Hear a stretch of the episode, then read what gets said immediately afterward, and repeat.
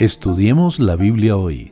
En Jeremías 48 del 26 al 35. El orgulloso Moab creía que él era más grande que Dios, el Dios del pacto de Israel. Ellos también creían que eran mayores que Israel, teniéndolos por motivo de escarnio.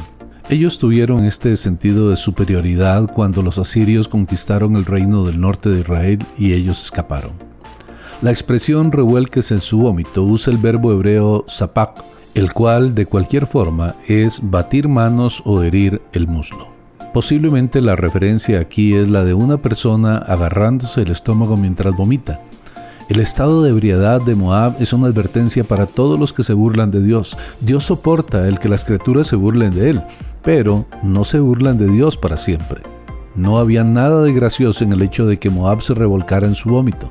La imagen de un hombre borracho revolcándose sobre su vómito produce tanto desagrado como burla.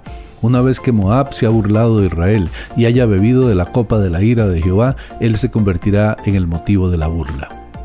El juicio que venía convertiría a las personas de Moab en refugiados de sus propias ciudades forzados a encontrar refugio en las montañas y en las rocas. Había mucho que decir del orgullo de Moab. Dios los describe como arrogante y orgulloso, como soberbio, altivo y altanero, y como altanero de corazón. Jeremías aquí apila un número de sinónimos designados para enfatizar el orgullo de Moab. El orgullo de Moab también estaba conectado a su cólera o ira. Creyéndose mejores que los demás, ellos creían que era fácil pensar y actuar de manera colérica.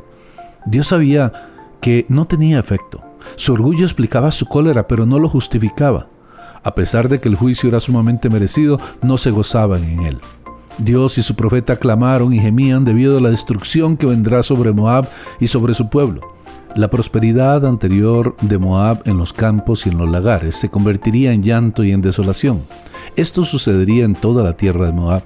Los sacrificios de sus ídolos en los lugares altos se detendrían.